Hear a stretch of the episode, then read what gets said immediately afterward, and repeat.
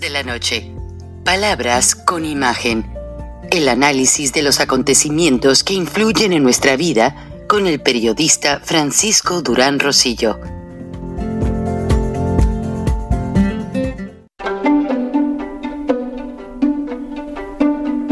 Durán Rosillo eh, te saluda y los saluda a todos ustedes, su amiga María Celeste Raraz, para invitarlos a que se suscriban a mi canal de YouTube María Celeste Raraz, tal como mi nombre, donde les informo todas las semanas eh, sobre entrevistas que tienen un tema que ayuda a mejorarnos como personas y de paso son interesantes. Las pueden encontrar en mi canal de YouTube, así que los espero. Y se suscriben gratis.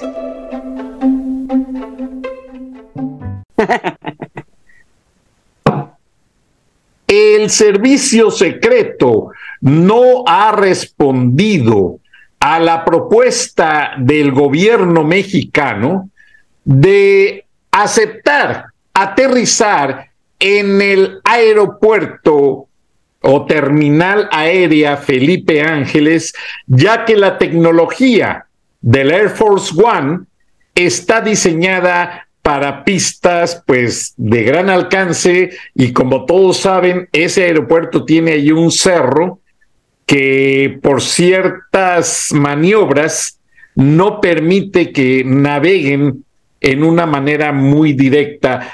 Tengo entendido, yo ya no vivo en la Ciudad de México, pero hay que hasta interrumpir completamente el tráfico aéreo del Aeropuerto Internacional de la Ciudad de México y el, el servicio secreto de los Estados Unidos va a controlar desde una base militar toda la operación aérea del Air Force One y no van a permitir que el gobierno de México lo haga.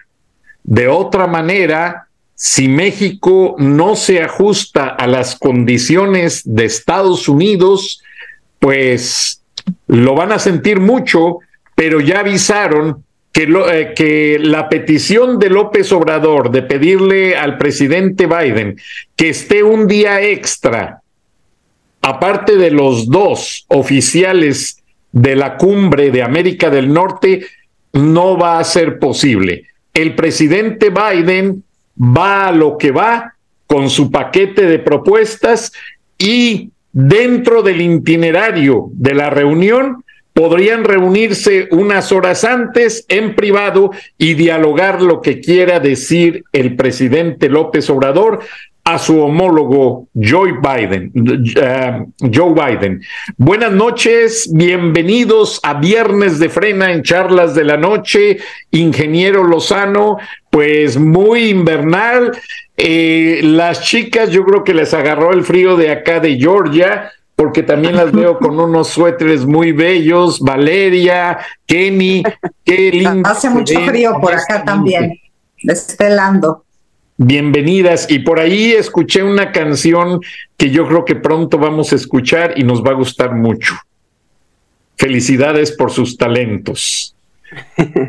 ¿Cómo ven las Muchas gracias, pues. Eh, adelante. Sí, pues fíjate que me, me, inspiré con esta letra por mi deseo que tengo de que los mexicanos de oposición estemos todos unidos porque no veo razón para que no lo estemos. Todos queremos que se acabe esta dictadura. Y entonces, eh, en base a eso, pues de, repente me levanté en la noche y dije, es que tengo que hacer el arreglo y, tú viste, Frank, no me aguanté y en la noche hice el arreglo. Así pasa con la música. Y te quedó muy bien y esperamos que te puedas reunir con Valeria para que hagan este material juntas. Valeria, tú estás mucho en contacto con la gente que conoce, que te hace preguntas por tu trabajo y como activista cuando entregas volantes. ¿Cuál es el es ánimo del mexicano normal de la calle, el mexicano de a pie en la Ciudad de México en cuanto a este año que termina y cómo los ves de optimistas o pesimistas para el 2023? Pues yo veo eh, muy, muy pareja la cosa entre optimismo y pesimismo y, un poquito de todo. eh, mucha gente muy decepcionada de este gobierno que votaron por, por, el cambio, digámoslo así, eh, muy decepcionados, pero todavía como que sin, las, sin el valor de, aventarse a hacer algo, ¿no?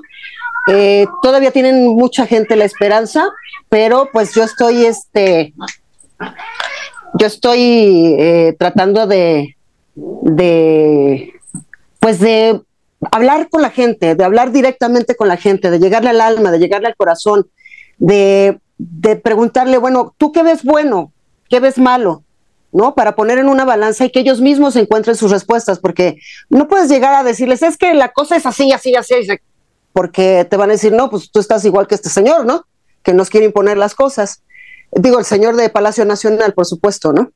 Este, pero eh, hablando con la gente ya a fondo, eh, eh, bonito, no, como una plática superficial, sí los veo con la esperanza de, del cambio, pero del cambio de que se vaya, ya de que se vaya, o sea, ya, ya están viendo esto muy, muy abrupto, ya están viendo que todo lo que yo les había comentado, algunos, otros nuevos, eh, que iba a suceder, pues ya pasó, que todo el mundo decía, no, eso no va a pasar, oye, no, lo del INE, no, eso tampoco va a pasar. Oye, lo de la militarización, no, eso no le va a pasar a México. Pues ya le pasó a México. Entonces, ya, ya platicando nuevamente con, algunos, como, como, como acabo de decir, y con otros nuevos, eh, pues están dando cuenta que sí está pasando, que sí está pasando y que a México no es intocable porque estemos al lado de Estados Unidos y que están habiendo muchos cambios y, todavía nos esperan los cambios que va a haber a partir de enero. O sea, yo creo que la gente ahí es donde va a, caerle mucho el 20 porque vienen cambios muy fuertes. Quien no lo quiera ver, de verdad, es porque o sigue en su espacio de confort y no lo quiere ver, o sigue em, con la ilusión de que no está pasando, o con la negación a sí mismos de que no está pasando, porque esa es la, otra parte, ¿no? Eh, eh, se dan cuenta que está pasando, pero no quieren aceptarlo. No quieren aceptarlo, no quieren aceptar realmente la realidad, válgame la redundancia, eh, de, que sí, de que sí está pasando. Eh, tienen ese miedo de decir, pues sí, sí está pasando, ¿no? O sea, eh, siguen en la negación. La mayoría siguen en la negación, pero con la ilusión de que se vaya ya. Mucha gente ya está con la firme convicción de que quieren que se vaya este señor. Y realmente, pues, no puedo culpar a nadie y para pasar con el ingeniero Lozano, líder de Frena, me han llegado una infinidad de comentarios acerca de la nueva marcha y parece ser que hay ciertas organizaciones que están tratando de confundir y copiando las iniciativas de Frena en cuanto a toda la estrategia de organizar, de hacer los grupos y estar informando a la gente. Pero obviamente esto es con el afán de confundir.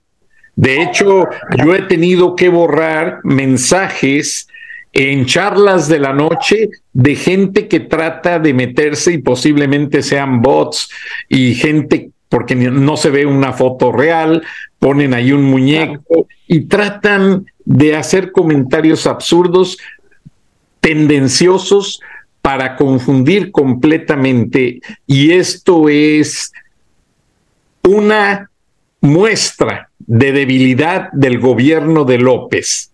Ahora, ingeniero Lozano, tenemos realmente en la agenda de preguntas para ustedes muchísimas cosas, pero yo quisiera empezar en el tema principal. Tengo entendido que así como el presidente recibe a su homólogo Joe, Biden, Luis Crescencio Sandoval y el secretario de Marina reciben una serie de cuestionamientos del Pentágono porque tengo entendido que fueron a coaccionar o a eh, despedir a un oficial de la Marina que siempre estaba en cooperación con el gobierno norteamericano en varias crisis de seguridad y ahora este personaje ya no tiene ninguna influencia y lo han cortado completamente en el gobierno de México. Y la gravedad del caso es que todas las situaciones de alta seguridad en cuanto a narcotráfico, en cuanto a violencia, secuestros, han quedado delegadas a la deriva. Y de hecho el Pentágono pasó al gobierno de México una larga lista de ciudadanos norteamericanos afectados por secuestros, por extorsiones y no hay ninguna respuesta oficial, ingeniero Lozano. ¿Cuál es tu punto de vista? Con mucho gusto, Frank. Un saludo a, a toda nuestra audiencia de Charlas de la Noche. Encantado de estar con las compañeras Kenia Gascón, Valeria Palmer y contigo, Frank, que nos has dado este espacio para que, sobre todo los paisanos, tengan acceso a la verdad. Y bueno, ahorita que tú aclarabas esta presencia de la Cumbre de las Américas, en donde se van a reunir los tres presidentes de Norteamérica, eh, Joe Biden, Justin Trudeau y López Obrador, bueno, es importante decirle a la gente que esto va a ocurrir o está agendado el próximo 9 y 10 de enero.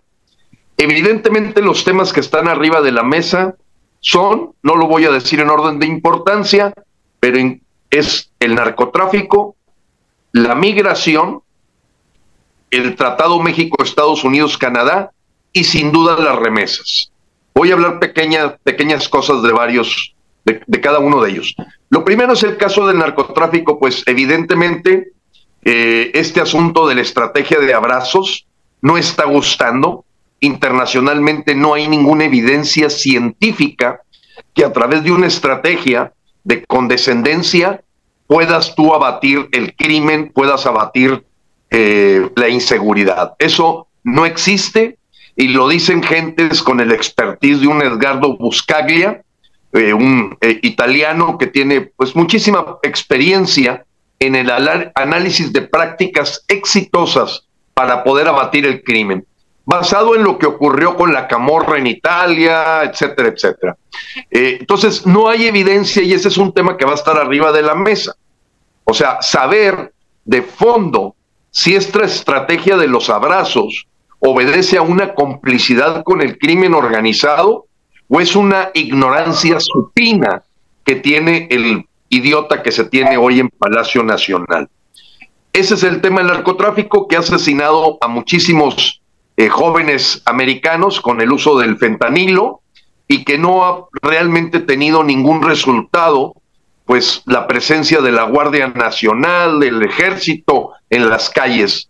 Simplemente las cosas están peor cada día. El tema de la migración empieza a haber hipótesis muy importantes. Y es que ante la intervención de Estados Unidos en Ucrania para apoyo a, a, este país, pues evidentemente Putin pone sus intereses también en el vecino sur de su enemigo, en este caso los Estados Unidos y por eh, consecuencia México.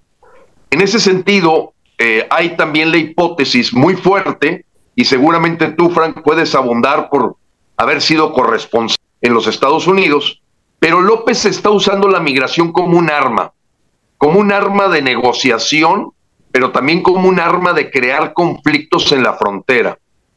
Y esto es una forma en la que Vladimir Putin, a través de sus títeres que son Nicolás Maduro, no se diga Miguel Díaz Canel, Evo Morales, Daniel Ortega, pues presione a los Estados Unidos generándole un problema que yo diría en la toda mi vida nunca había visto el nivel de problemática que le está causando de seguridad nacional a los Estados Unidos. Y eso puede ser intencional. Yo creo que también viene Biden a medir eso. El tercer punto del Tratado México-Estados Unidos-Canadá, eh, tanto por el aspecto de las energías alternativas como por el tema de, los, del, de lo que es los transgénicos, pues han generado unas violaciones al tratado firmado hace apenas cuatro años, que evidentemente va a estar también arriba de la mesa por el impacto que está teniendo y que a López verdaderamente le importa poco las multas que puedan generarse en los tribunales internacionales porque él, como lo ha dicho Kenia en programas anteriores, la destrucción de la economía es una prioridad para generar un caos que genere las dictaduras. O sea, las dictaduras se asientan en una destrucción de la economía. Así es que le pongas aquí 100 millones de dólares o mil millones de dólares de multa a López, no le importa. El día de ayer, que, o antier, para los que ven el programa el viernes, eh, aunque era Día de los Inocentes, nadie pudo entender lo que López, bueno, eh, eh, me refiero a si era por perverso o era por ignorante, que anunció que para el 2025 vamos a estar pagando la mitad de los intereses de la deuda. ¿Eso qué significa? Que en lugar de que la deuda se pague en 50 años, se va a pagar en 100. O sea, e, él lo pone como una victoria, lo pone como algo muy positivo, pero la realidad, cualquier ama de casa sabe que si tiene una deuda en la tarjeta de crédito y pide reestructurar al banco para que le cobre nada más la mitad de los intereses, está duplicando el lapso para cubrir su deuda. No es ningún logro. Es más, normalmente las reestructuraciones de deuda hay beneficiarios económicos que se llevan una comisión por hacer esas tonterías. En el mundo empresarial en el que yo he vivido hemos pescado a mucha gente verdaderamente que hace su negocio de reestructurar deudas cuando es una cosa lógica sentarte con el acreedor y ver qué flujos vas a tener. Pero esto habla del déficit que está generando López con una deuda que ya creció 3 billones de pesos. ¿Qué significan 3 billones de pesos? 30% más de deuda a este momento en solo cuatro años. Entonces, el tema del, del Tratado México-Estados Unidos-Canadá, a mi modo de ver, van a venir a medirle el agua a los camotes para saber si hay una intencionalidad porque creo que está la hipótesis y hay las dos versiones. Ignorancia supina y por el otro perversidad eh, socialista comunista. Y el cuarto punto es las remesas, Frank, que al estar rompiendo récords, el día de antier escuché una conversación de Gustavo Petro, el nuevo presidente de Colombia, que están sufriendo gravemente la entrada de divisas porque todo lo que entraba por el narcotráfico Fíjense lo que se atrevió a decir. Se está mandando ya a México. Se está mandando a paraísos fiscales, sí, pero México está siendo el receptor para este lavado de dinero. Lo dijo Gustavo Petro. O sea, lo está diciendo un hombre que está viendo cómo se ha cambiado la entrada de remesas a Colombia y que dice, es que estas remesas eran obtenidas por el narcotráfico. Y hoy el peso, podríamos decir que está hasta cierto punto fuerte, basado en una entrada de una maquinaria de lavado de dinero del narcotráfico a través del Banco Bienestar. Y eso lo tienen que saber los mexicanos.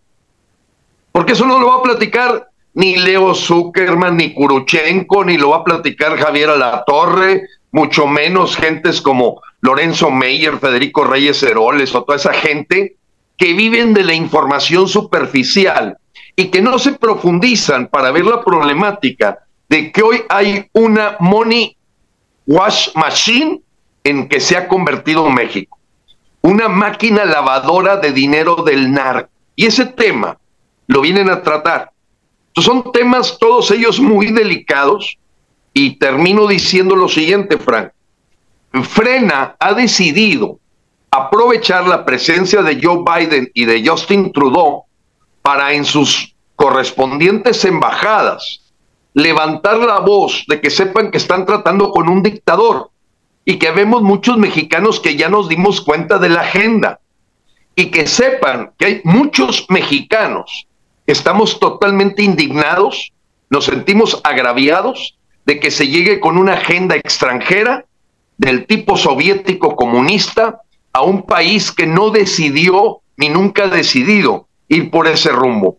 Así es que nos vamos a hacer presentes en esas embajadas, Frank, eh, en forma pacífica, educada, civilizada.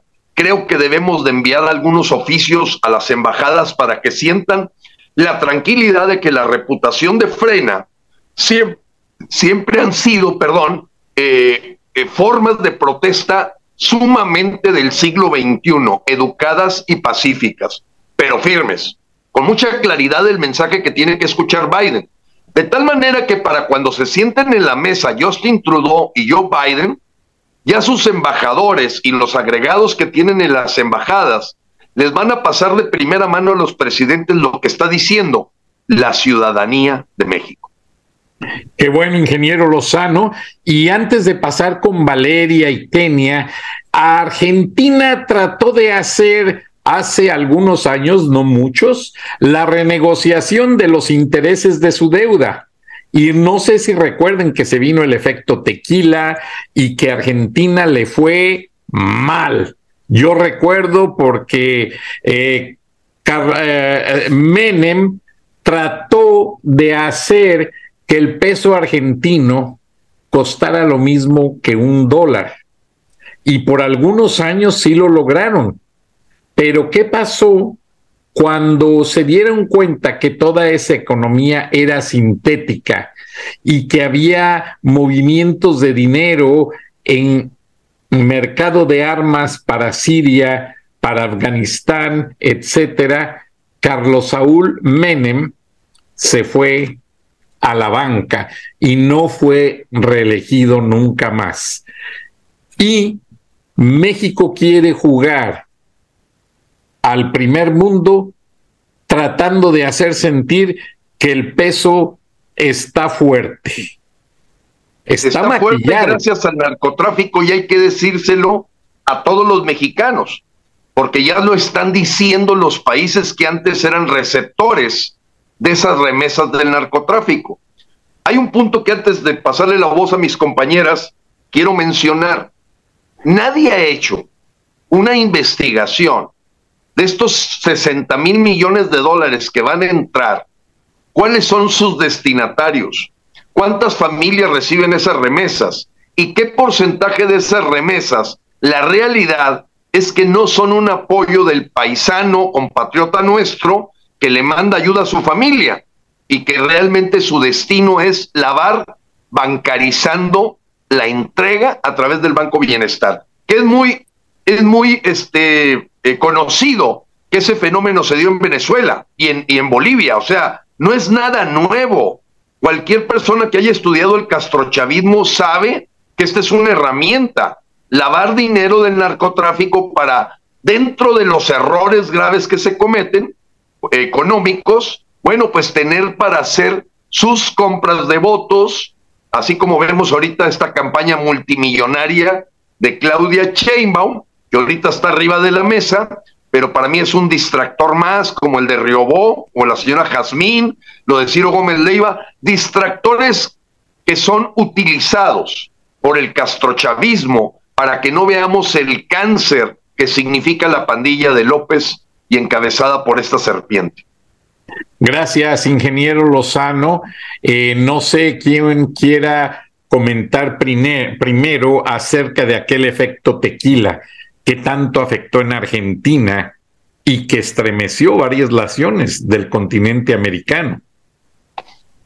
Eh, bueno, yo, justamente en ese tiempo este, estaba en Argentina, volví de vacaciones y la gente estaba verdaderamente desencajada porque la economía se vino abajo totalmente. Eh, el modus vivendi de la gente, que era muy alto en Argentina, se, se acabó, pero se acabó, literal, ¿eh? fue un cambio totalmente radical de ver a todo el mundo en los restaurantes llenos, este, eh, como era la vida en Argentina. De repente, pum, se cuenta que, que apagaron la luz, así literal ibas y todo desolado y todo el mundo, eh, hasta su vestimenta deprimida, o sea, lo que expresaban en su forma de, caminar, de andar, de expresarse en la calle. Eh, veías ingenieros este, trabajando de choferes de taxi, eh, politólogos, gente profesional de choferes, que no es, no, es que no que sea malo, ¿no? Pero vaya, si tienes una profesión y si estudiaste y te quemaste las pestañas para poder este, eh, hacer tu vida eh, eh, haciéndola, vaya, acabar de chofer pues es como una frustración, ¿no? Es una frustración. Y, y, la frustración que estaba sintiendo en ese momento el pueblo argentino era desoladora, era desoladora. Yo me fui de Argentina en el 80 con un golpe de Estado muy fuerte, acabándolo de vivir y, pero estaba una estabilidad económica abundante, o sea, se vivía muy bien. Y cuando regreso a Argentina era una pobreza total, no sé, nunca en la vida en Argentina se habían visto em, eh, limosneros en la calle, eh, no se había visto gente viviendo en la calle, durmiendo en la calle, y cuando regreso y la veo, yo digo, ¿qué le pasó a Argentina? ¿Qué le pasó a mi Argentina, no? A esa Argentina que yo viví cuando era niña, que aunque fue cruel, porque sí se vivieron momentos históricos muy crueles, eh, ver esa desolación en la gente y esa tristeza y esa cabeza baja, ¿no? Eh, cuando ellos son totalmente para arriba, ¿no? Y, era todo por la economía, porque no, no, su presidente no, no, no, no lo hizo por un buen fin, sino por el fin que ya conocemos, ¿no? Siempre ganar ellos. Gracias, Valeria. Kenia. Pero destruyendo a su, a su pueblo.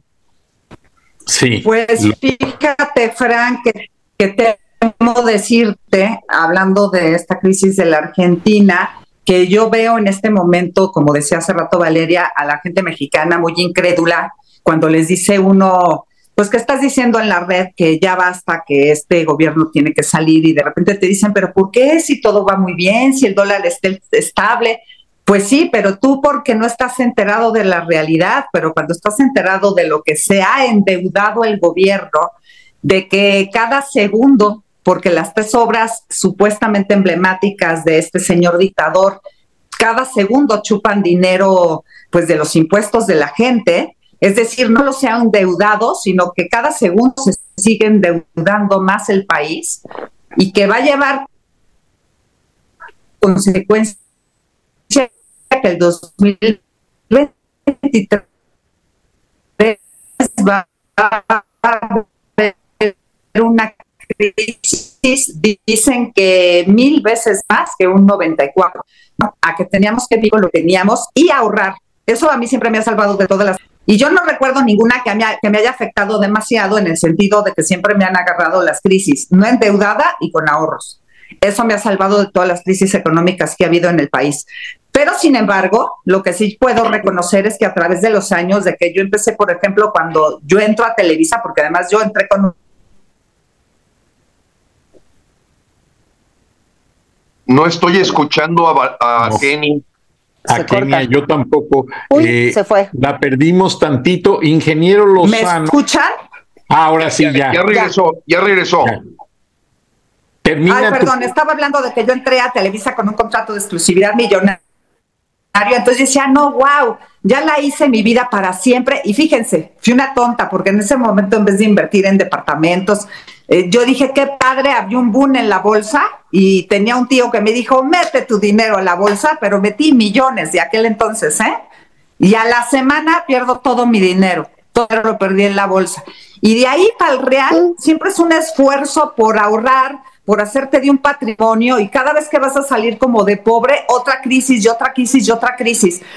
Y todas las crisis que recuerdo casualmente han sido de presidentes que han coqueteado con la izquierda de presidentes que han creído en, en, en este tipo de gobiernos, cuando José López Portillo es correcto. nacionalizó la banca, y que toda la gente que tenía dinero, inclusive en cuentas en dólares, le, dieron, este, en vez de dólares, le regresaron pesos y hubo muchísima gente que se fue a la mierda. Y también lo recuerdo con mis papás de que yo era niña. Mis mismos padres, cada vez que hacían un esfuerzo, mi padre siempre fue empresario y tenía una empresa y ya cuando iba a jalar, iba a tener gran éxito, paz, crisis económica otra vez, ya que pues mis padres siempre fueron prudentes pero nunca lograron dar ese salto a millonario, ¿no? Siempre era como, sí, pues clase media alta, pero sí tenían, pero no tenían.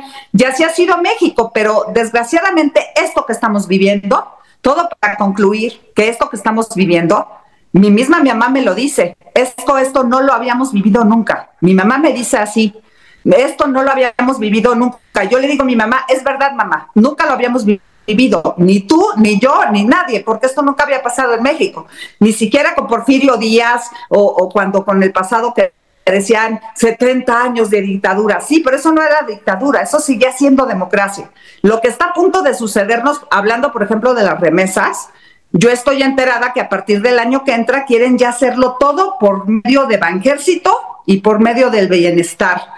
Y eso es muy peligroso porque va a pasar exactamente lo que hicieron en Cuba que los militares ya manejan todo y entonces las remesas ni siquiera le van a llegar a tus parientes o les van a llegar muy diezmados. De tú mandaste 100, pero tu pariente solo va a recibir 20. Y eso es lo que se viene. Y se viene una crisis sin precedentes. Yo sé, lo he oído mentar peor que el 94, que fue una crisis terrible, va a ser al mil por ciento. Gente endeudada con casas, eh, que hipotecó, que pidió un préstamo hipotecario, que no va a poder pagar sus deudas, gente que pues sí de, que debe o que vive al día, que ya no le va a alcanzar para nada. Entonces la gente hoy todavía está muy confiada porque esto aún no pasa, pero está por pasar, Frank, y obviamente es de gran preocupación. Gracias, Kenia. Eh, por favor, cuando puedas, endereza tu teléfono y antes de pasar con el ingeniero Lozano y, con Valeria. No sé por qué es en chueco. No, no te preocupes. La prensa de los Estados Unidos está muy indignada y están pidiendo al presidente Biden que haga un fuerte pronunciamiento que para condenar el secuestro de ciudadanos norteamericanos por parte de los carteles. Y hay gente que ya no puede tener negocios en México, hay, hay gente y no son uno ni dos. Estuve escuchando esta historia cuando venía camino a la casa de parte de Fox News y así como este joven de Ohio, quien fue declarado desaparecido después de visitar a su prometida en México, la familia piensa y están temerosos de que los carteles tengan a este joven empresario desde el 22 de diciembre pasado. Pero Dicen las investigaciones periodísticas y el Departamento de Justicia que no son uno ni dos, que el presidente Biden tiene que ponerse muy enérgico con López Obrador porque hay más de cuatro mil norteamericanos a estas alturas desaparecidos, extorsionados, torturados y secuestrados por los carteles, tanto en México como ya en suelo norteamericano. Ingeniero Lozano, ¿crees pues tú que es, es repudiable lo que está ocurriendo? Y creo que el mensaje, por cierto, que llegó a Europa, al menos los compañeros de frena que están en Suiza y en Londres, nos hicieron saber que una nota que llamó tremendamente la atención fue el desparpajo eh, con el que los cárteles del crimen organizado en México estuvieron entregando en las calles de Jalisco y de otros estados regalos. O sea, fue, algo eh, inédito. Sabemos que en los propios pueblos de donde son originarios, pues la forma de protegerse es apoyando a la comunidad, los cárteles, donde tienen sus casas de protección y de seguridad. Pero esto ya raya completamente en eh, el solapamiento y la complicidad. Estuvieron entregando regalos en calles importantes de Guadalajara, de Sinaloa, e, etcétera. Y esta nota aquí en México salió, pero a nivel de la tercera página. No, en los diarios de Suiza me hicieron saber y hubo noticieros que presentaron un México altamente peligroso, eh, muy riesgoso para cuestiones de turismo o de presencia de sus nacionales en, esta, en este territorio. Ya lo había anunciado la vez pasada Valeria y Kenia, de que se notaba que están golpeando el turismo porque todo este ambiente de inseguridad pues rompe con uno de los ingresos más importantes que tiene el país, que son pues lógicamente la derrama económica que deja el turismo. Entonces, esta semana, Frank, eh, pues del último viernes de frena, ahora, pues ocurrió eso, que vale la pena que los paisanos lo sepan, que se estuvo por parte de los cárteles del crimen organizado regalando, eh, ok, eh, despensas, juguetes, etcétera, ganándose la buena voluntad, cuando con la otra mano, pues están destruyendo la salud de muchísima, de muchísima gente. Y, y el punto aquí es que todas estas extorsiones que tú hablas, pues son precisamente una, una variante de esos 140 mil asesinatos, en donde todavía López hoy en la mañana, me refiero al jueves, eh, estuvo diciendo que ya se está conteniendo la violencia. Lo que no dice es que se está conteniendo en el punto más alto de la historia. Es decir, se llegó a una cima y ahí nos hemos mantenido. Tan es así que el nivel de asesinatos y desaparecidos en lo que van de estos cuatro años es el doble del mismo periodo de Peña Nieto y el triple del de Calderón. Entonces ya no hay manera de echar la culpa al pasado. Es simplemente una retórica demagógica de parte de López para decir que está haciendo algo, pero él es el rey de hacerse tarugo no hacer nada, porque evidentemente no hemos visto ningún esfuerzo, absolutamente cero, de que aquella, eh, digamos, eh, aprehensión que hubo de un capo y que fue liberado, haya la intención después de que ocurrió de tratar de ver si ahora sí lo hacen bien. No, nada. Y eso lo sabe Estados Unidos perfectamente. Eso lo debe saber el Gabinete de Seguridad de los Estados Unidos y creo que una de las frases, Frank, que en esta protesta, eh, evidentemente con sus riesgos y su cuidado, eh, haremos en las embajadas, es que ya tienen que nombrar los carteles terroristas. E, es muy atrevido lo que estoy diciendo, pero varios compañeros de frena, por no decir muchos, es parte de las peticiones que harán en las embajadas. O sea, ¿en qué momento aquella amenaza que hizo Donald Trump de nombrar carteles terroristas a, esto, a estos grupos delincuenciales se va a dar? Porque eso permite una intervención que está afectando a todo Norteamérica, no es nada más a México, es a Norteamérica. Y tú lo acabas de decir, Frank, cuando hablas de que estas extorsiones y torturas pues ya sobrepasan la frontera del río Bravo y están pegándole directamente a los gobernadores de la zona fronteriza del lado de Estados Unidos, donde la voz de George Abbott pues es la que lleva eh, punta de lanza para señalar con el dedo de que Biden está dormido. Biden está en coma. Biden parece ser estar anestesiado.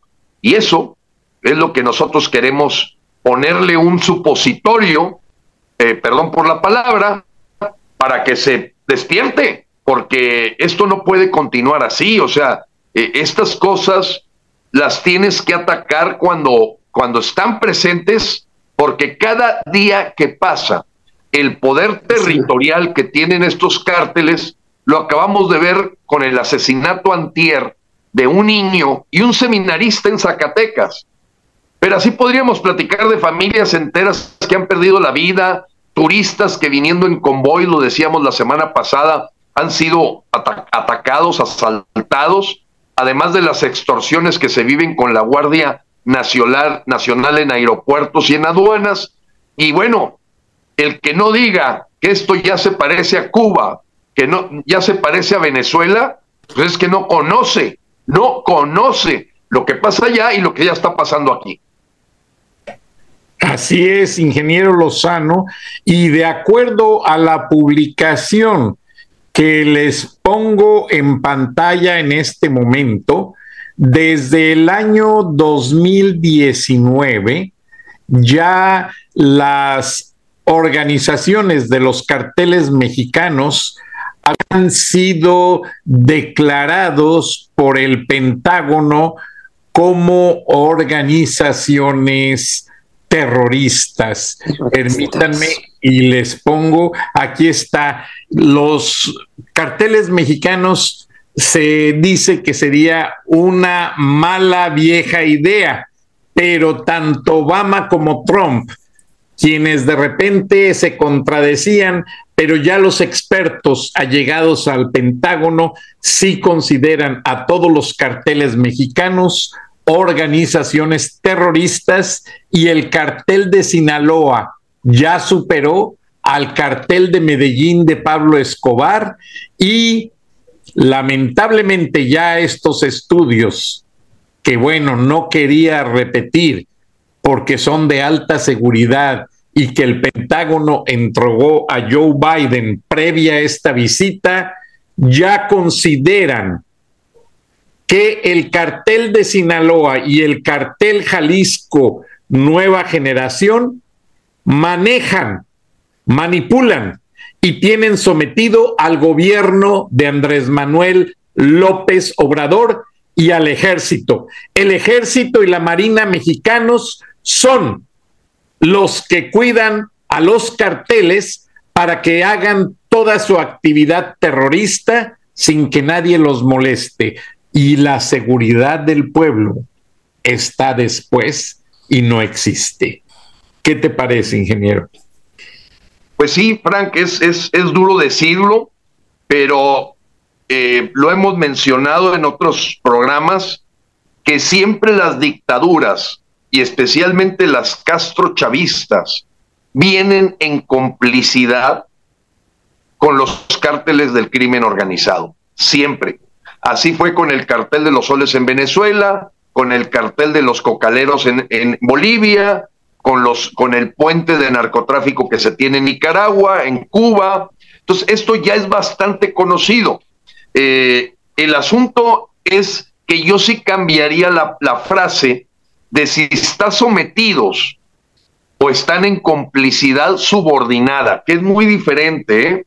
Una cosa es que sometas por la fuerza del fuego y la violencia que tienen los cárteles, y otra es que tú te dejaste querer para que te patrocinaran tus campañas durante 18 años y hoy tienes que devolver ese favor.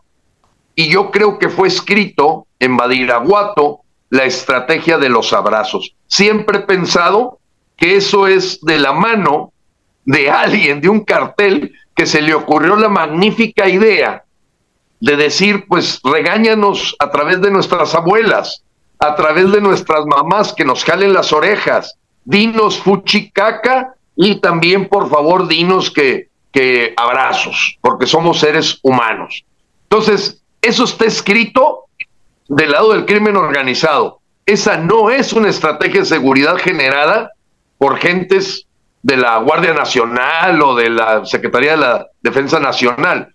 Entonces, estamos en un estado que para cualquier, eh, digamos, observador internacional, sumamente peligroso, porque una vez que caes en esta espiral hacia abajo, bueno, ya lo hemos dicho aquí, estamos en un punto de no retorno muy complicado y yo creo que ese es el atrevimiento que tiene Justin Trudeau y Biden de que sus gabinetes y sus parlamentos o congresos los están empujando a que estos temas que no se van a hacer visibles, que no van a estar entre el público, ante el público van a estar los aplausos, los saludos, el si el señor llegó al Chaifa, el otro no quiso llegar al Chaifa, eso es lo que va a aparecer en la prensa mexicana, en los medios. Pero el fondo del asunto de esta cumbre de Norteamérica, pues es tan profundo como estos cuatro puntos en la agenda. Narcotráfico, remesas, migración y Tratado México-Estados Unidos-Canadá. Y no hay quien lo refute. Gracias, ingeniero Lozano. Kenia, antes de pasar con Valeria, ¿crees tú que los agentes del servicio secreto permitan al presidente Joe Biden arribar a México? Al Chaifa, ¿te refieres? A donde, a cualquier aeropuerto que ellos determinen. El hecho es si se cataliza la visita o no, porque hay muchos cuestionamientos en materia de seguridad.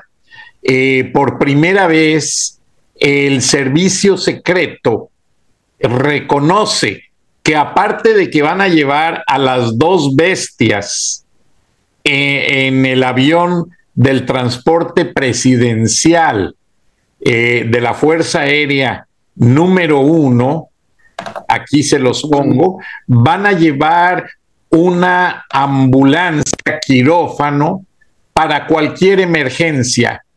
Eh, esto no se había visto antes con ningún presidente norteamericano.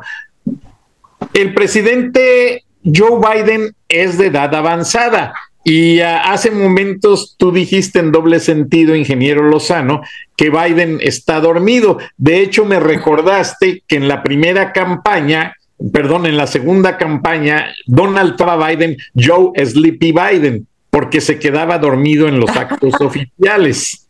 Entonces, aunque... le, acaba, le acaba de pasar con Emmanuel Macron. No sé si viste el video donde Emmanuel Macron, que acaba de visitarlo, le tuvo que decir hacia qué lado se volteara, porque estaba dando la espalda a las cámaras. Es impresionante lo que está pasando también a él, por la edad avanzada, por lo que tú quieras, y pues sí, el miedo no anda en burro. Exacto, exacto. Ahora, el tema de la seguridad de un presidente es un tema de alto nivel ayer, eh, para su conocimiento, porque mucha gente me habló para preguntarme, oye Frank, ¿cómo te atreves a hablar del servicio secreto si no tienes la información? ¿Estás especulando? Bueno, voy a destapar a la fuente eh, por respeto al ingeniero Lozano, por respeto a Kenia, por respeto a Valeria, ah. por respeto a toda la gran gente de Frena, que son seres maravillosos, les digo la situación. Yo trabajé casi 20 años en Turner Casting System, eso ustedes lo saben. Aquí tienen a los agentes del servicio secreto entrenando para cualquier eventualidad de emergencia. Ellos pueden trepar o bajar de los muros de Palacio Nacional en cuestión de minutos usando estas técnicas armados y sacar vivo al presidente Biden en caso de una contingencia. Y les explico, el servicio secreto, muchos de los agentes fueron contratados por Ted Turner para hacerse cargo de la seguridad de CNN. El Centro Mundial de Noticias, CNN, por muchos años fue vigilado por el Servicio Secreto de los Estados Unidos. ¿Por qué razón? Porque eran agentes ya casi en retiro y porque venían muchos presidentes y funcionarios federales a dar entrevistas en el Centro Mundial de Noticias de CNN. Entonces yo trabajaba revisando películas y material pues hasta altas horas de la noche y entonces pues nos poníamos a platicar sobre muchos temas y resulta que estos agentes pues me platicaban sus aventuras, honestamente, son tipos eh, bastante atléticos, muy preparados, todos ellos, por cierto, este año cumple el servicio secreto 150 años de servicio ah, ininterrumpido hacia los presidentes, hacia los 46, eh, si no me equivoco, presidentes de los Estados Unidos. Y como ellos lo dicen, tener la seguridad del presidente del país más poderoso del mundo representa también tener la estabilidad del mundo en sus manos. Y este amigo con quien yo hice una gran amistad porque le encantaba aprender español, no sé si su sueño se realizó de casarse con una latina, Ahora le chicas, por ahí hay candidatos. se, hizo, patente, pero resulta que Te faltó decir que tiene 100 años. No, no tiene 100 años. Eh, el servicio secreto tiene por base y su estrategia fundamental para ello significa que tener seguro al presidente es tener seguro a los Estados Unidos. O sea, ellos no van a vacilar, ellos no van a permitir que López Obrador juegue con el presidente Biden y eso lo dejaron muy claro. Por primera vez viaja a Estados Unidos, a México, para esta reunión, un laboratorio de alta tecnología, de reconocimiento facial, de reconocimiento de huellas dactilares, de reconocimiento de voz, conectado a satélites y drones para la rápida ubicación de un o varias personas que traten de hacer daño al presidente de los Estados Unidos. Los agentes del servicio secreto van a traer unos lentes que ya mostramos aquí en el programa, que Mossad los usa, que en, una masa de 50 mil personas en un estadio, ellos pueden encontrar a un fugitivo en menos de dos minutos, ubicarlo y neutralizarlo. Valeria, ¿tú crees que el presidente Biden esté seguro en su visita a México? Yo creo que sí, por todo, por todo este personal que viene con él, sí. No por Pero no va a aterrizar en el Chaifa, desde luego, no lo creo. No puede, ese avión no puede aterrizar en el AIFA. Definitivamente no. Va a tener que aterrizar en el aeropuerto nacional, el, de siempre, porque ese es un auto, aeropuertucho. O sea, mal hecho y aparte, no, bueno, Dios mío. Sería un oso terrible. aparte, ¿no? Digo, si, si le permitieran, sería un oso terrible.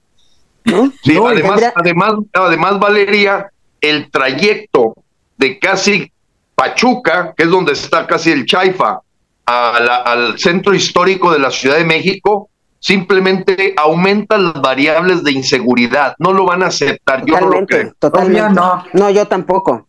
Yo tampoco. Ahora, gracias Valeria. Ingeniero Lozano, eh, también está muy polémico el aceptar que la Guardia Nacional o lo que era el Estado Mayor Presidencial, ya no sé qué sea, coordine al servicio secreto. Yo pienso que está la barrera del idioma, está aunque ya los norteamericanos tienen un Palacio Nacional a escala, tengo entendido, esto es clasificado y completamente hecho réplica para saber en una contingencia qué hacer. O sea, el servicio secreto no ha entrado a Palacio Nacional, pero simultáneamente sí, ya entraron, ya saben cómo es y no sé si fue por videos o si realmente se recreó un Palacio Nacional mexicano, como lo hicieron con la Casa de Gobierno que tenía Noriega temporalmente cuando en 1991 fue sacado de Panamá, pero existe. Ingeniero Lozano. Mira, Frank, a mí me, me, tocó vivir en el año 2001. Yo lo he mencionado y nunca lo escondo que queriendo hacer algo por México, acepté sin haber trabajado en ningún partido político, es más, sin haber votado por Fox, acepté ser el oficial mayor de gobernación con Santiago Krill. Diciembre, enero, febrero y el primero de marzo presento mi renuncia irrevocable. Eh, sin embargo, ellos sabían que yo estaba en Monterrey y, si tú recuerdas, la anterior cumbre de Norteamérica fue en Monterrey. Fue aquí en Monterrey el año 2001. Entonces, a mí me pidió Ramón Muñoz, que era el coordinador de asesores del presidente, que por mi conocimiento en el tema de seguridad, porque yo estando en FEMSA, entre mis responsabilidades estaba el salvaguardar la vida pues, de la familia de los accionistas y especialmente de don Eugenio Garza Lagüera, lo que me había puesto en contacto con grupos de Israel, Control Risk de, de, Inglaterra y no se diga el FBI de los Estados Unidos. ¿Por qué? Porque venía Lloyd Benson. Lloyd Benson era el secretario del Tesoro y era miembro del Consejo de Administración de FEMSA. Pero ¿a dónde voy con este tema? Yo me meto y me doy cuenta de algo muy relevante. El servicio secreto de los Estados Unidos no se subordina absolutamente a nadie. A nadie, Frank. O sea, yo lo vi. Jorge Castañeda, que era el secretario de Relaciones Exteriores, mira, me daba pena ajena. Este pobre imberbe, que es más bien un profesor académico, no sabe lo que es ser un ejecutivo. Y, ahí vivimos todo ese proceso. Estaba el, embajador de, de, México en Estados Unidos. Yo estuve en esas reuniones por esa petición especial y me di cuenta a la hora de tratar con los americanos que en los temas del cuidado del presidente no se someten absolutamente a nadie. Aquí la Guardia Nacional son piojos son cucarachas, son bacterias, no tienen nada que hacer.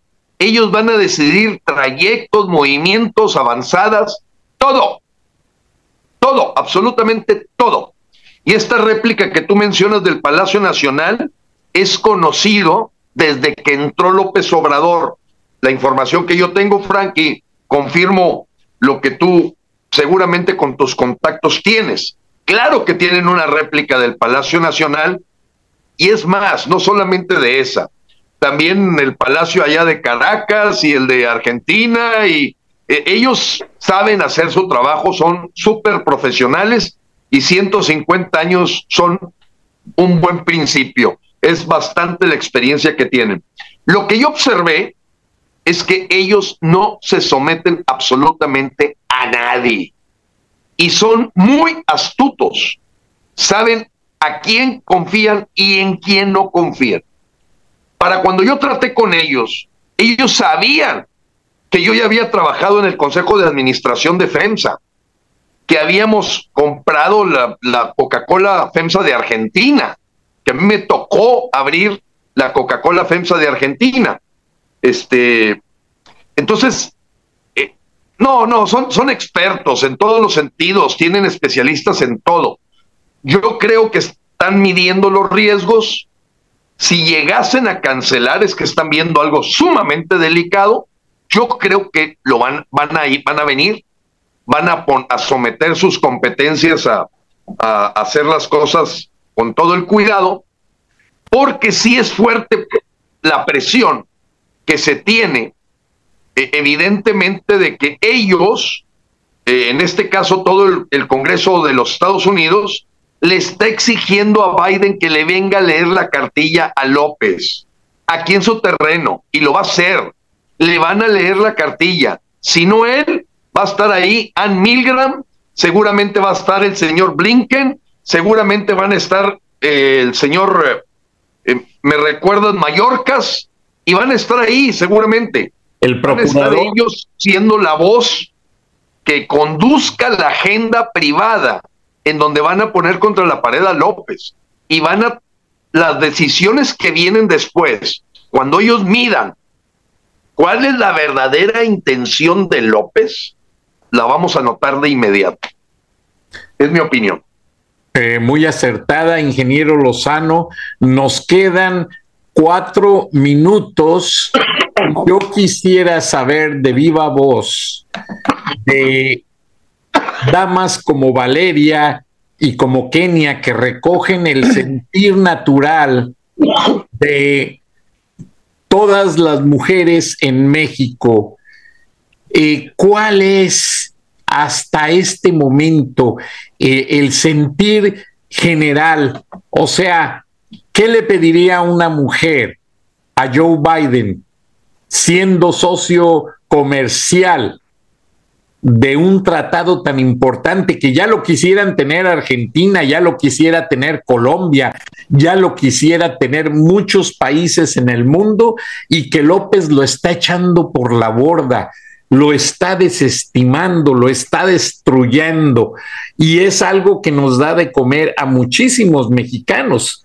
Yo cuando trabajaba en Televisa Monterrey, me habló Tony Villarreal, el dueño de Manufacturas León, porque venía Herminio Blanco a, a Monterrey a hablar algo de lo que se iba a llamar el Tratado de Libre Comercio y lo fui a entrevistar para Televisa Monterrey. Meses después no me imaginaba cosas del destino. Una empresa norteamericana como Turner Broadcasting System, dueña de CNN y Time Warner, me estaban contratando para trabajar en sus canales en español como parte de esa ventana comercial tan exitosa que fue el TEMEC. ¿Qué pedirían las mujeres de México para que se proteja esa, esa inversión tan grande, esos empleos, que no se vayan de México? Kenia, Valeria. Pues fíjate que es muy importante la pregunta que estás haciendo, porque realmente los mexicanos sí creemos todavía en el Chavo del Ocho, sí creemos todavía en Superman. Yo veo muchísimo en las redes sociales y no solo las mujeres, hombres y mujeres, tienen la esperanza de que Estados Unidos no permite el comunismo en México. Hay una esperanza generalizada, por lo menos en la clase media, media baja, media, media y media alta, de que Estados Unidos no va a permitir el comunismo y nos va a defender como si fueran Superman. Pero tristemente, nosotros pensamos que Estados Unidos no nos va a defender, porque Estados Unidos solo ve por sus intereses, Estados Unidos va a defender su tratado. Y mientras México cumpla, es decir, mientras a nosotros nos llegan las naranjas, los aguacates que queremos y, y, para lo que nos sirve México, si los ciudadanos mexicanos se quieren ir a la mierda, ¿para qué andan votando por esa mierda? No nos compete. Por eso es que nosotros estamos tan interesados y los invitamos, no solo, no solo Frena va a ir a la embajada, invitamos a todos los ciudadanos y ciudadanas mexicanas que por favor nos acompañen a la Embajada de Estados Unidos, que nos acompañen a la Embajada de Canadá, para que estas personas escuchen nuestro sentir. Nosotros amamos ser neoliberales, nosotros amamos ser capitalistas, somos aspiracionistas. La mejor prueba es que todos nuestros migrantes siempre caminan hacia el norte. ¿Cuándo han visto un migrante caminando en Venezuela? ¿Cuándo han visto un migrante interesado en tener una nacionalidad cubana porque se quieren ir a vivir a Cuba? No, señores, nosotros amamos Estados Unidos, nosotros somos aspiracionistas, y nosotros amamos el dólar, nosotros amamos el dinero y queremos casas mejores y, queremos ser empresarios, somos personas emprendedoras y queremos que ellos lo sepan. Nosotros no votamos por un país comunista. Este dictador mintió. Tan es así que unas semanas antes se reunió con los empresarios para prometerles que sí se hacía el Naim y dijo inclusive que él ni siquiera conocía al señor Chávez cuando llevaba años siendo entrenado para hacer una réplica chafa de Chávez. Nosotros no queremos el comunismo y no votamos por eso. Lo rechazamos totalmente, mujeres y hombres. Gracias, Kenia. Valeria. Pues yo apoyando totalmente lo de lo, que está diciendo Kenny, eh, es lo que he escuchado de casi todas las mujeres con las que hablo, eh, que Estados Unidos nos va a salvar. Y sí, Estados Unidos es poderoso, y, pero va a haber siempre por su, por su eh, país, por su seguridad, por su bienestar, por su economía. A ellos no les interesa nuestra economía, a ellos no les interesa nuestro sentir, pero sí sabe que muchos mexicanos nos vamos a Estados Unidos. Yo misma estudié en Estados Unidos, hice mis estudios de, actorales en Estados Unidos, viví más de 10 años en Estados Unidos en diferentes ciudades y, y pues, ¿qué te puedo decir? O sea, nadie queremos el comunismo en México. Todavía hay mucha gente incrédula con el comunismo, pero el comunismo ya está. El comunismo ya está con una copia chafa, como dice Kenny, de un Chávez, porque ni siquiera lo sabe imitar bien, eh, eh, porque lo hemos visto, o sea, los videos, los speech, todo, todo es exactamente las mismas palabras, las mismas actitudes, y no nada más de él, sino de, todos los, los, dictadores que han habido en la historia, porque pareciera que hay un manual, ¿verdad? Que todo el mundo estudiara, pero bueno, ellos estudiaran. pero este, nadie queremos el, comunismo en México y por supuesto que las mujeres de México pedimos ayuda al gobierno americano, pedimos eh, que nos voltee a ver, que nos que despierten hacia nosotros, eh, porque nos está llevando el carajo. Ay, perdón. Esperamos que ya no. Gracias, Valeria. no te preocupes. Y antes de pasar con el ingeniero Lozano, una persona de la audiencia que no dio la cara, no dio nombre, me mandó un mensaje muy fuerte diciéndome que cómo me atrevía yo a ser intervencionista y antes de pasar con el ingeniero Lozano, voy a contestarle a esta persona y no soy intervencionista. México y Estados Unidos compartimos 60 millones de familias o 60 millones de mexicanos con cierta consanguinidad con la población general de México, que son 131 millones. Número uno. Número dos, compartimos el acuerdo comercial económico más grande en el mundo. Número tres, la frontera México-Estados Unidos, como lo dijo Carlos Fuentes, mi maestro, a quien aprecio y estimo, en un momento de su vida la consideró como la herida más grave del mundo, que a diario sangra muerte de inmigrantes. Muy cierto. Ahora mi respuesta es, si estamos conscientes de que Estados Unidos, y ustedes lo acaban de decir, mucha gente no sabe cuándo va a intervenir, es que Estados Unidos no es intervencionista. Estados Unidos quiere cuidar sus intereses comerciales y como bien dice el ingeniero Lozano, es a lo que viene Joe Biden, a leerle la cartilla a López, porque ya se pasó de la raya. 125 norteamericanos y jóvenes mueren diariamente por culpa de los fentanilos que vienen de China y de México. Ahora ya hay secuestros y asesinatos a manos de los carteles mexicanos en Estados Unidos. Eso sí es intervencionismo.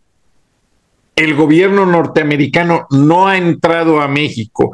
Que Trump dijo que un día tenía el plan de mandar drones a matar a los directivos de los carteles, ok, pero quedó en una declaración y no pasó de allí.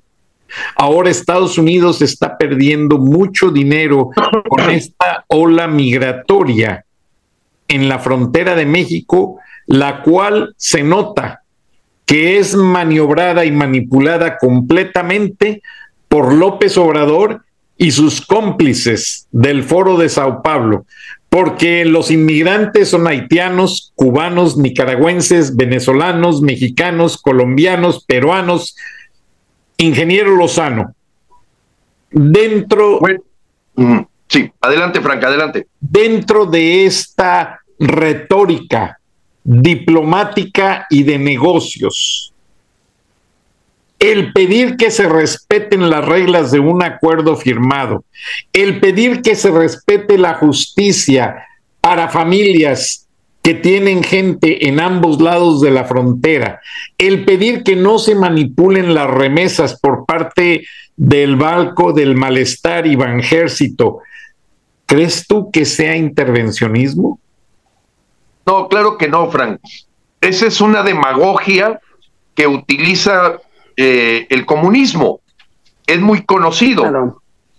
El crear un enemigo ficticio que es el que le permite justificar la miseria, la pobreza y la dictadura.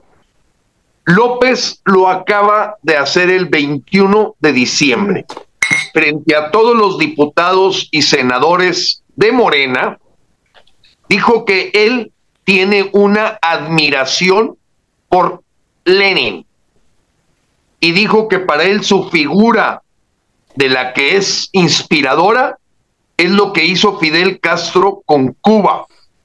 Así de claro lo dijo. O sea, habló del Che Guevara, tan es así que un hijo de él se llama Ernesto también, por ese fanatismo a el ícono de la rebeldía que es el Che Guevara y que mucha gente, yo también me puse una camisa del Che Guevara a los 17 años, pero ya a los 19 ya sabía que era un asesino, o sea, eh, eh, eh, rápidamente te, si te informas te das cuenta la verdad.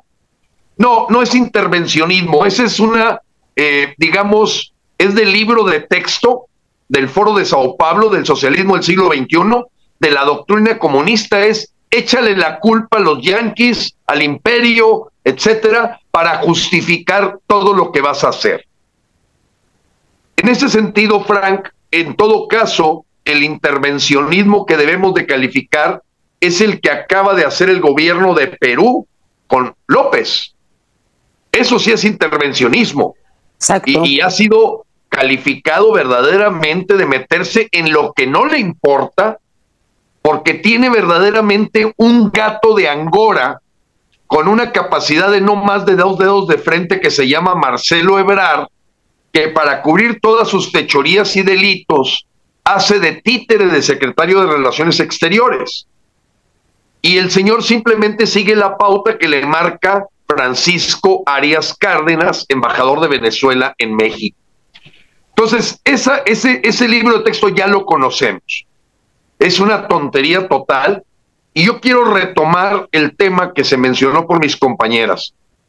Poner nuestra salvación en manos de los Estados Unidos, pregúnteles qué le pasó a los venezolanos, a los cubanos, a los bolivianos, a los ecuatorianos y a 60 kilómetros de distancia de Miami. Ellos van a cuidar sus intereses. Y nosotros tenemos que ser lo suficientemente inteligentes para saber jugar a nuestro favor como mexicanos. Este proceso de ir a las embajadas, que como bien lo dijo Kenia, es una invitación general. Aquí no es, no es una protesta de un logotipo, de una bandera, no. Es como mexicanos necesitamos ese eco internacional por la censura que hay interna en donde empieza a haber hasta amenazas de que el Internet, y ya empezamos a ver por todos lados cómo nos cortan transmisiones, cómo nos bajan las visitas a nuestros videos. No, no se las van a bajar a alguien que esté criticando, pero alguien que toma acción, no, no. El que aparezca ahí que nomás lo ven ocho mil personas. O sea, ya vemos cómo se han infiltrado en las redes sociales, porque el sistema comunista pues, es bastante ya con experiencia en esto. Termino diciendo, Frank, el día 9 necesitamos que todos los mexicanos dignos, libres e independientes nos hagamos presentes para volver aliados de nuestra lucha. Porque a mí me lo dijo dos congresistas americanos. Estados Unidos no va a hacer nada si no lo hacen ustedes. Porque lo primero que vemos nosotros es qué quiere el pueblo del lugar donde están perdón por la palabra, quieren mierda, tráguensela, mientras nosotros cuidemos lo que nos corresponde. Oye, pues la, explotación de petróleo que hay ahí en las bahías de Venezuela, mientras yo saque el petróleo que necesito como Estados Unidos, me importa poco que Nicolás Maduro haya regalado muñequitos con su figura a los niños venezolanos esta Navidad. Es impresionante lo que pasa. Igual Cuba. Entonces, no podemos hacer depender bien dicho, en un chapulín colorado o en un Superman. Somos nosotros los que estamos ahí frente al espejo y eso sí, utilizar todas las armas que están a nuestro favor y decir, oye, espérame, algo nos puede ayudar este señor Biden, algo nos puede ayudar el señor Justin Trudeau, que sepan que vienen a tratar con un dictador cuyos amigos son dictadores asesinos. Y como dice la frase popular, los burros se frotan entre ellos. Nos vemos el 9 de enero, Embajada de Estados Unidos, 10, y media de la mañana, 12 y media en la Embajada de Canadá. Están bastante cerca. Dios bendiga a México. Dios bendiga a todos, ingeniero, a todos los mexicanos, cada día más desperdigados en el mundo y lo único que puedo simplificar, porque este programa no es de complacencias, es el agradecimiento de miles y miles de mexicanos en Europa, en África, en Emiratos Árabes Unidos, en South America, en Australia, en Nueva Zelanda, en Alaska, en Marruecos. Gracias, ingeniero Lozano. Gracias, Kenia. Gracias, Valeria. Y gracias a toda la digna personalidad de miles y miles de miembros de Frena que hacen posible que este grupo palpite con un corazón de justicia, libertad y de democracia. Muchas gracias, buenas noches, buenos días, nos vemos y nos escuchamos y vamos a tratar de hacer una transmisión especial desde las embajadas. Ya le mandé un mensaje a la güera, como le dicen ustedes, eh, para que por favor nos ayude ella siempre muy amablemente, que ella es un pilar allí del movimiento Frena. Me refiero a Karina, Karina Rodríguez. Ella deja atrás sus tratamientos por estar junto con el movimiento Frena. Gracias Karina y gracias a las mujeres de Frena. Dios las bendiga a todas. Hasta mañana.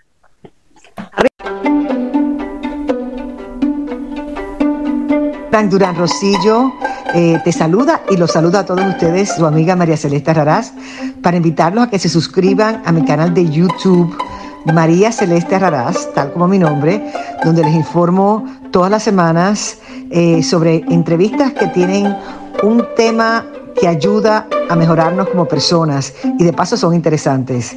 Las pueden encontrar en mi canal de YouTube, así que los espero. Y se suscriben gratis.